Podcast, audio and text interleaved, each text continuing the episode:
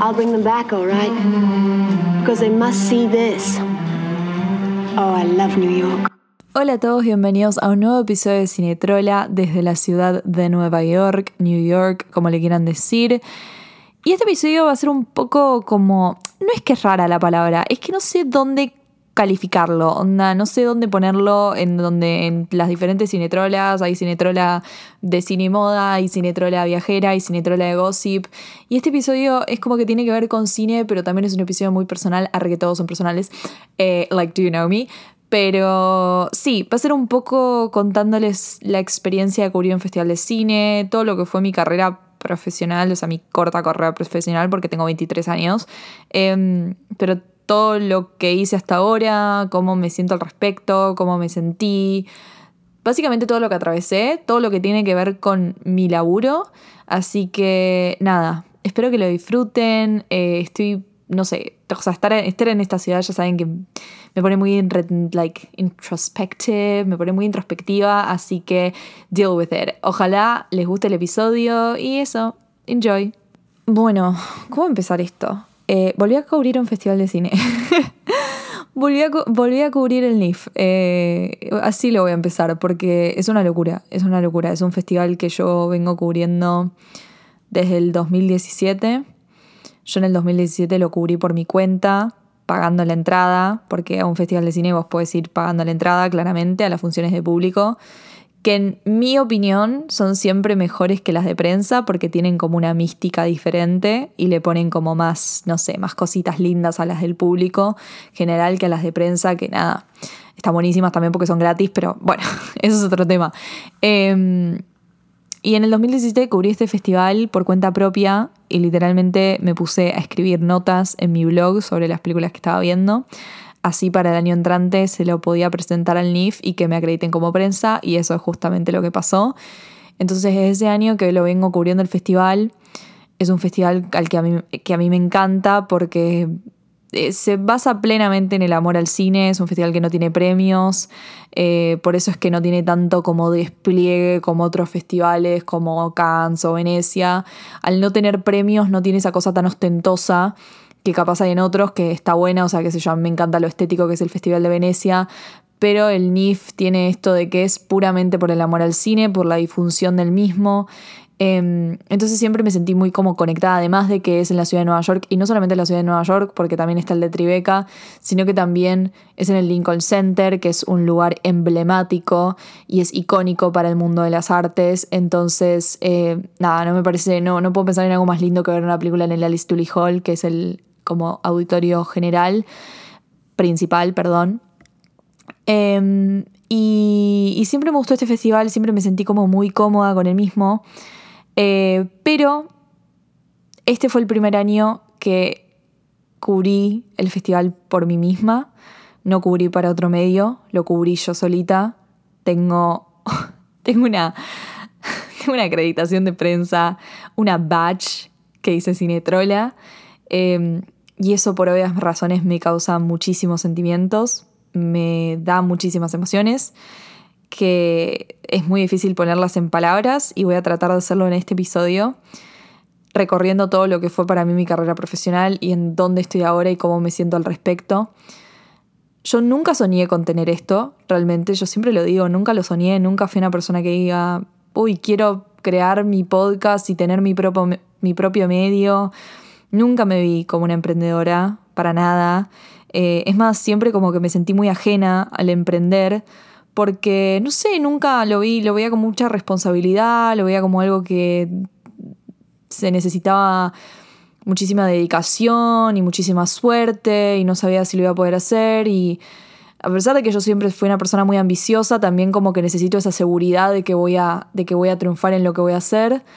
Em, y siempre me imaginé, no sé, laburando para un medio. Eh, fue como lo más cómodo, ¿no? Tipo, mi sueño también sigue siendo, me encantaría laburar para el New Yorker en algún momento, pero antes era como el New Yorker o nada. Y de la nada estoy acá con mi podcast, con un medio, y estoy cubriendo un festival de cine con ese medio.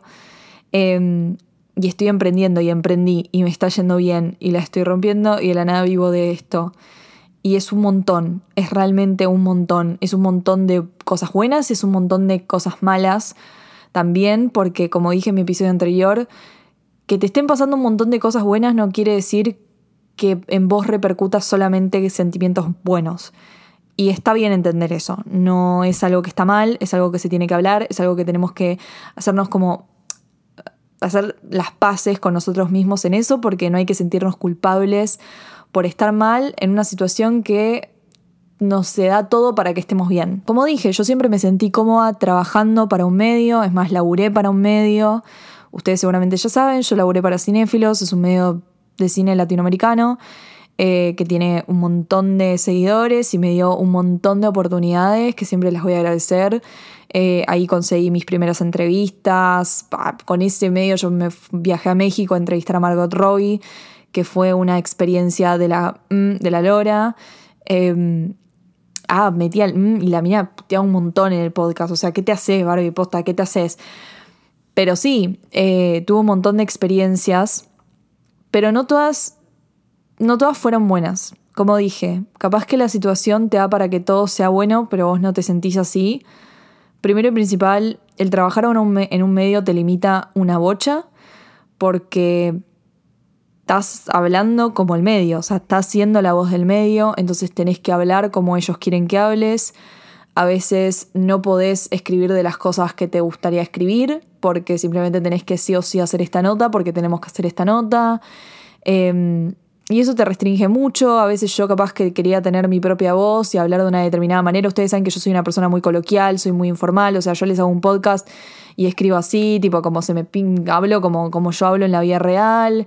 Eh, o cuando les escribo un post o una nota, soy muy, muy subjetiva. O sea, mm, se me hace muy difícil desligarme de los sentimientos que tengo con el arte, con la película o con la serie, con la moda. Como que yo a mí me gusta dar el paso más, ¿no? O sea, no analizar una, película o, alguna obra de arte solamente teniendo en cuenta la obra de arte. Para mí es todo lo que lo rodea, ¿no? La situación social en la que estás, eh, no solamente el mundo, ¿no? Como siempre les digo, hay que analizar lo que está pasando en la política, en la economía, para analizar una obra de arte, sino también lo que está pasando con vos mismo, lo que le está pasando al, al lado. Me gusta contar la situación en la que yo veo una película o la que yo veo un desfile de moda o la que yo veo una serie. Eh, no, no me quiero quedar con el producto en sí, sino con todo lo que lo engloba, engloba ese producto. Y cuando laburas para un medio, muchas veces no podés hacer eso. Y que hay gente que está perfecto y que le viene bien y que no necesita hacer ese paso más y está buenísimo. Yo sí. Yo sí necesito hacer ese paso más porque justamente mi medio favorito no es el New Yorker porque sea el New Yorker, es porque es el primer periodismo que yo leí cuando tenía 17 años y me enamoré. Me enamoré completamente de cómo escribían, me enamoré de todo, porque para mí hasta ese momento el periodismo era estar en la cena con mis viejos y que mi papá putee por un programa de política, ¿entendés? O sea, para mí el periodismo era eso. Y siempre tuvo una connotación muy negativa por eso, hasta que de la nada leí el New Yorker. Leí el New Yorker y vi otro tipo de periodismo, un tipo de periodismo que iba más allá, que era justamente esto, hablar de, la situación, no solamente del producto, de la pieza de arte, sino de todo lo que lo rodeaba. Y me enamoré de eso, entonces obviamente que yo en mi cabeza dije, bueno, quiero trabajar para ellos y para trabajar para ellos tengo que empezar a laburar en un medio acá, siempre fui muy activa, o sea, yo empecé a laburar a los 19 años mandando mails como loca, tenía un blog en donde tenía todas mis cosas escritas, que lo sigo teniendo, es mi portfolio. Eh, que tengo absolutamente todo escrito y siempre les recomiendo que lo primero que tienen que hacer es tener cosas escritas, aunque no laburen para nadie, porque vos le tenés que presentar algo al editor. Entonces, a empezar a laburar tan joven me dio un montón de oportunidades que están buenísimas y que al día de hoy tengo un CV que aguante, pero al mismo tiempo me causó mucha ansiedad y quiero hablar de esto porque no solamente se trata en que no podía expresarme por mí mismo, lo que sea, esos son detalles al lado de, lo, de la ansiedad que me causaron otras cosas, que tiene que ver con estas oportunidades tan grandes. Yo tenía 19 años, entre los 19 y los 21 estuve en Cinéfilos y tenía oportunidades realmente muy heavies, como entrevistar actores y actrices internacionales, cosas que, que, me daban mucha como adrenalina, que estaba bueno porque yo sentía fa, soy re joven, estoy haciendo todo esto y está buenísimo. Y de la nada, de la noche a la mañana, te mandan a entrevistar a Margot Robbie a México dos días y vos decís, no lo puedo creer, o sea, tengo 21 años y estoy yendo a entrevistar a Margot Robbie, a una de las actrices más importantes de nuestra generación. Es un viaje que sale mucha guita, que se está invirtiendo muchísimo. Me quedé en un hotel cinco estrellas, yo no entendía absolutamente nada. Estaba con mucha adrenalina encima y con mucha presión. Y me encantaba y al mismo tiempo me daba tremenda, muchísima ansiedad, muchísima ansiedad. Y luego de tratarlo en terapia un montón de veces, entendí que era porque yo estaba desfasada de mi edad. Estaba viviendo algo que no era para mi edad y no quiero decir que por esto yo hubiese vuelto, yo, yo no lo cambiaría por nada, o sea, fue una experiencia hermosa y me encantó y agradezco la oportunidad, pero es importante hablar de esto, hablar de, que no todo es como, ay, bueno, aguante, qué bueno, fui a entrevistar a Margot Robbie, tuve esta, esta oportunidad, I'm the happiest girl in the world. I actually had a panic attack, you know, tipo Tuve, un ataque de pánico apenas terminé de, entrevistarla. Em, fue como todo una, una presión enorme en mí que lo, lo, canalicé de una manera, lo canalicé de la manera que pude, o sea, yo saben, se los digo siempre, o sea, yo sufro de ansiedad, tengo ansiedad como un montón de gente em, y, y vivir este momento que fue como, fue tan grande, a mí me pegó de esa manera. Y yo estoy re orgullosa de esa entrevista y me encanta y todo lo que le pregunté em, a Margot me, encantó y yo estoy muy orgullosa de lo que hice a los 21 años. Eso nunca lo duden. Em, pero a veces es como... Like, sometimes you go through shit. Y después de esa entrevista, lo, lo gracioso, no sé si es gracioso la palabra, pero es como que decidí empezar mi propio proyecto personal. Es como que esa entrevista fue un antes y un después en mi carrera, por así decirlo, em, porque ahí supe que estaba lista para y que necesitaba hacer, tener algo mío, personal, y meterle con toda. Era mi último año de facultad. no tenía ni idea de qué iba a pasar. Cayó una pandemia y dije, apa, ¿cuánto tiempo libre que tengo? Me puse a hablarle un micrófono. Me puse a hablarle un micrófono y me puse a hablarle un micrófono de la manera más pura y más yo posible. Nunca fui tan yo en un lugar, nunca me expresé tanto en un lugar como lo hago en este podcast desde el primer episodio hasta este, eh, soy yo. Soy yo, en todo mi ser. Em, y el hecho de que haya gente del otro lado que me escucha y diga, che, me encanta lo que haces, que lean mis hilos de Twitter, que me sigan en Instagram, que ahora vean mis TikToks, que me consuman YouTube también próximamente es, es una locura. Es una locura porque, porque nunca pensás que la vas a pegar con estas cosas. Realmente nunca pensás que la vas a pegar con un proyecto personal. Es algo que no, nunca te imaginás que va a suceder. Y de la nada pasa. Y pasa por ustedes. Pasa por la gente que decide tipo ponerle play y que dice, ah, voy a escuchar a esta loca eh, que habla spanglish y, piensa que, no sé, que Greta Gerwig es su madre postiza, ¿entendés? O sea, eh, y es, es literalmente mi sueño, es el sueño que nunca soñé, porque como les dije, yo nunca pensé que podía hacer esto. Y de la nada me di cuenta que era lo único que yo necesitaba, que necesitaba ser yo, que, que nada de Cinetrola me, me, me hace mal, ¿entendés? Cinetrola en su esencia no me hace mal para nada, es como, me, soy libre, soy, soy libre.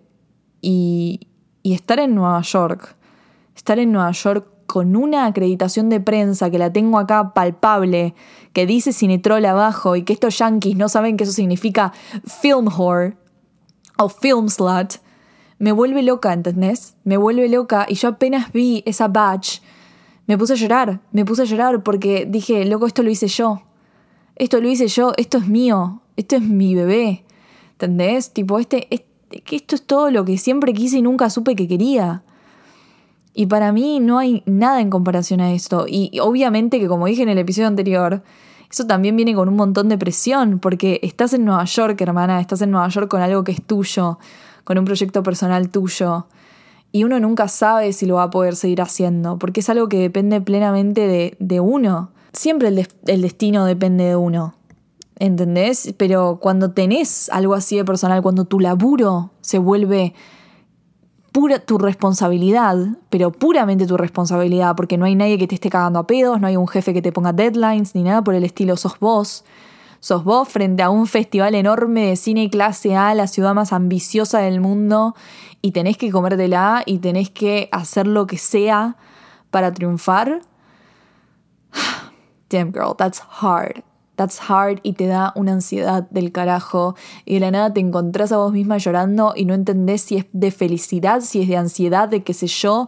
Y son cosas que una tiene que seguir trabajando, que tenés que seguir trabajando y trabajando y trabajando hasta que esos obstáculos ya no sean obstáculos. O sí, o sí sean, pero que vos los puedas esquivar. Eso es lo más importante. Eh, una no puede como obviar lo que le pasa, lo tiene que hablar y, yo sé que hay un montón de gente que te va a repetir, ay, pero te están pasando un montón de cosas buenas, tenés que estar feliz, ja, ja, ja, ja. Well, girl, talk to me. háblale a alguien que lo entienda, háblale a alguien que sabes que también sufre de lo mismo que vos. Em, o simplemente trata de explicarle a esa persona que la vida no es tan simple como así, como, como bueno, te pasan cosas buenas, tenés que estar feliz. Em, y no, no tenés por qué culparte a vos misma. Eh, yo amo lo que hago, me encanta, soy apasionada de mi trabajo y yo no puedo estar más feliz por estar en este festival, por tener mi press badge que hice Cinetrola, por literalmente querer conquistar todas las plataformas y, y, crear contenido y laburar de esto y soy feliz y todas las oportunidades que tengo, pero aún así podés tener sentimientos encontrados y, y está bien, o sea, está bien realmente. Yo este festival encima lo empecé muy raro porque mm, no sé si todos saben, pero el festival empezó el. Va, las funciones de prensa empezaban el 20 de septiembre y yo tenía pasaje para venir acá el 16 de septiembre e irme el 11 de octubre. ¿Y qué pasó? Vuelo cancelado, pandemia, lo que ah, era esperado que pase. Em, pero nunca pensás que te va a pasar y de la nada te pasa. Bueno, me pasó, me cambiaron el vuelo, terminé llegando acá el 4 de octubre, no, el 4, 3 de octubre, 3 de octubre. Terminé llegando acá el 3 de octubre. Y bueno, me perdí muchísimas películas del festival que quería ver, me perdí de ver a Dakota Johnson, que era una persona que quería ver muchísimo. Em, pero de la nada tuve otras cosas buenas como por ejemplo ver un, ver un otoño en Nueva York, que era algo que quería hacer antes de morirme. Tenía 23 años, basta, Barbie, por favor, deja de hablar como si tuvieses 40. me mata, me mata. Y lo vi, y aún así viví una parte del festival que me llenó el alma. Vi una película hermosa llamada Camón Camón, protagonizada por Joaquín Phoenix, que ya me han escuchado hablar de ella porque la verdad es que la amo, me encantó. Em, pude ver Memoria, pude ver a Tilda Swinton, pude ver Madres Paralelas y pude ver a Pedrito Almodóvar ahí hermoso, que lo amo y Pedro Almodóvar me halagó mi lapicera de clules. Em, y esas son cosas que no solamente pasan en festivales y que son gajos de mi oficio y que siempre lo voy a amar porque yo siempre les digo, o sea, para mí eh, ser periodista de cine, o sea, no es solamente hablar de este, de, este, de este arte hermoso, sino es que compartir este arte con la gente que labura de esto, porque los actores, las actrices, directores, lo que sea, los puedes admirar, pero hay gente que labura, hay gente que está laburando y que hace arte y tener una conversación sobre cine sobre, sobre cualquier cosa con ellos, para mí es hermoso. O sea, el hecho de que yo pude hablar con Maggie Gyllenhaal en una charla que ella tuvo en el NIF, que literalmente no tengo una foto con ella y no necesito una foto con ella, solamente necesité hablar 10 minutos sobre Lucrecia Martel Y lo hicimos, tipo, hablamos de Lucrecia Martel durante 10 minutos y fue hermoso y nos reímos y me pidió por favor que le muestre su película a Lucrecia Martel y yo se lo prometí como si Lucrecia fuese mi mejor amiga. Así que si alguien escuchando este podcast conoce o tiene alguna conexión con Lucrecia Martel, por favor dígale que vea la película The Lost Daughter de Maggie Gyllenhaal porque me lo pidió exclusivamente la hermana del que le rompió el corazón a Taylor, ¿entendés? La, la que tiene la bufanda me lo pidió. Así que por favor hagamos de esto una campaña para que Lucrecia Martel vea la película de Maggie Gyllenhaal. Em, ¿Entendés? Ese momento mágico. Ese momento mágico es parte de mi oficio, es parte del laburo que yo elegí y de que ustedes me permiten hacer todos los días. Y es hermoso, es hermoso que, bueno, ya dije que Pedro Almodóvar me haya halagado la, lapicera, que Tilda Swinton me haya halagado eh, el blazer y el chaleco sastrero. O sea, ustedes se dan cuenta, lo, famoso. Me alegan mucho las celebridades de la ropa. Am I a fashion icon? Yes, I am. Yes, I am. I'm telling you, yes, I am. Eh, no, pero en serio, o sea. Y justo en este viaje, como que hablé un montón de eso sobre. Nada, es sobre esta cosa de. Em, la fina línea entre ser periodista, estar en modo periodista y estar en modo fan que hay que entender esa línea, porque muchas veces como que yo de la nada pongo lo que, lo que hago, o funciones de prensa, o conferencias donde hay un famoso, y me dicen, ay, ¿cómo no te moriste? Ay, sacate una foto, ay, qué sé yo. Y la verdad es que hay que tener una diferencia entre, y esto es algo que aprendí en mi trabajo, y me parece importante decirlo en este episodio, que es que hay que entender cuando estás en modo fan y cuando estás en modo periodista, cuando estás laburando. Uno no puede estar en una entrevista y pedirle una foto al actor o a la actriz. A mí personalmente me parece un tipo muy unprofessional. Em, no es la idea, o sea, estás ahí trabajando y esa persona también está trabajando.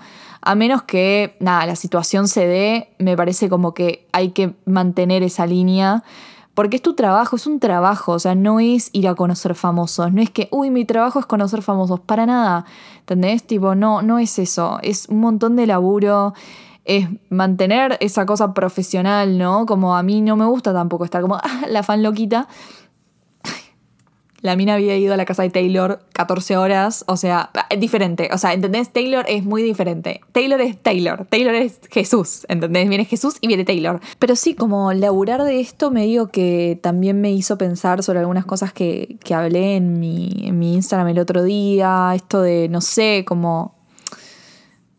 Como qué ¿qué estamos buscando cuando conocemos un famoso? O sea, yo personalmente me gusta tipo hablar con ellos, o sea, hablar del laburo que hacen, porque es eso, son creativos, son creativos y mi sueño es tipo conocerlos y hablar de ellos sobre el arte que hacen. Em, no me o sea, sí, la foto como que está buena por un tema de recuerdo y porque ah, tengo la foto con tal, pero al fin y al cabo no te da nada. Eh, hay momentos y momentos, qué sé yo, o sea, pero eso es algo que tuve que aprender, ¿no? Porque tipo dejar de, no sé, dejar el fangirling de lado y ponerte en modo profesional. Em, y me alegra mucho poderlo haberlo, tipo, haberlo aprendido en, esta edad, ¿no? Tipo tener 23 años y ya tener en claro esas cosas. Me faltan un montón de otras cosas que no tengo en claras, pero eh, estoy muy emocionada por seguir creciendo y por eh, hacer esto que amo, que que realmente es mi vida entera, o sea, hoy se transformó en mi vida entera y, es mi laburo y, que a veces cuesta porque a veces, no sé, no estoy inspirada para escribir una nota o para hacer un podcast y uno se le presenta la, situación de, bueno, ¿qué hago? ¿Lo hago? ¿No lo hago? ¿Me esfuerzo a hacerlo? Y es depende de la situación. Y yo por, con Cinetrola pasé por un montón de momentos en donde no sabía si hablar de todas las películas que, habían, que salían o, o si solamente hablar de las que me causaban algo. Por ejemplo, vi Dune en el, en el, en el NIF y a mí personalmente no me gustó Dune. Eh, y puse en mi Instagram que no me había gustado. No salí a criticarla, ni hice un cinetrola bardeando a Dune, porque la verdad es que no es la idea. Em, no es como Emily in que es realmente un, es grotesco y es un insulto a todo lo que es eh, lo que es series y que es realmente muy malo, ¿entendés? Porque objetivamente es malo eh, o He Soldat, ¿entendés? Las películas chotas que hace Netflix de romcoms. Eh, eso no es, o sea, Dune no es una mala película, ¿entendés? Tipo, Dune no es una mala película, es, es buen cine, es realmente una película que, que se disfruta mucho visualmente, que es, una, es algo muy cinematográfica, y yo no estoy hablando de que, uy, no, si hablo mal de Dune la gente no va a ir al cine, no es eso, es como no me parece bien criticar una película que tiene ese laburo y que se nota que se hizo con amor al cine y yo no soy quien para venir a criticarla, em, porque también gente que amo y que respeto muchísimo su opinión, les encantó la película, entonces no le quiero cortar el mambo a nadie ni le quiero cortar como la, el enjoy de la experiencia, el disfrute de la experiencia de ir al cine, ¿no? Por como se, no sé, capaz que condicionar por mi opinión, que que es al pedo, es realmente al pedo porque no, no me da nada y a ustedes tampoco les da nada, que yo les venga a hablar tipo lo que no me gustó de Dune. Si me preguntan por privado se los puedo decir, pero también es eso, ¿no? Entender que no todo es crítica, que no, no está, no, no tiene nada especial salir a criticar algo por el simple hecho de querer hacérsela interesante. Eso es al pedo, es realmente al pedo y eso es como que lo entendés, que no, no te lleva a ningún lado, que no es de piola, que no te guste nada, Em, es básicamente estás criticando el laburo de gente que realmente sabe lo que hace, porque Denis Villeneuve en este caso sabe lo que hace y a mí no me gustó Dion, pero yo un pedo salgo a criticarlo a Denis Villeneuve porque yo soy una pendeja de 23 años hablando en un micrófono y él hizo Blade Runner 2049, que es una de mis películas favoritas, ¿entendés? Em, entonces como, y Enemy, hizo Enemy. Em, entonces es como que no sé, son todas cosas que fui aprendiendo y fui agarrando eh, y hoy las puedo como volcar acá y se las puedo compartir. Eh, y siento que este episodio como que está muy over, all over the place, pero maybe that's the idea. O sea, esto que estoy sintiendo en este momento que estoy de viaje, ¿entendés? Y que estoy cubriendo un festival de cine y quiero hablar de todas esas cosas y no tengo un punteo ni nada, es solamente yo hablando. Em, y, y nada, like, es mi trabajo y lo amo. Y ojalá que lo pueda hacer para el resto de mi vida. I'll bring them back, all right? Because they must see this. Oh, I love New York.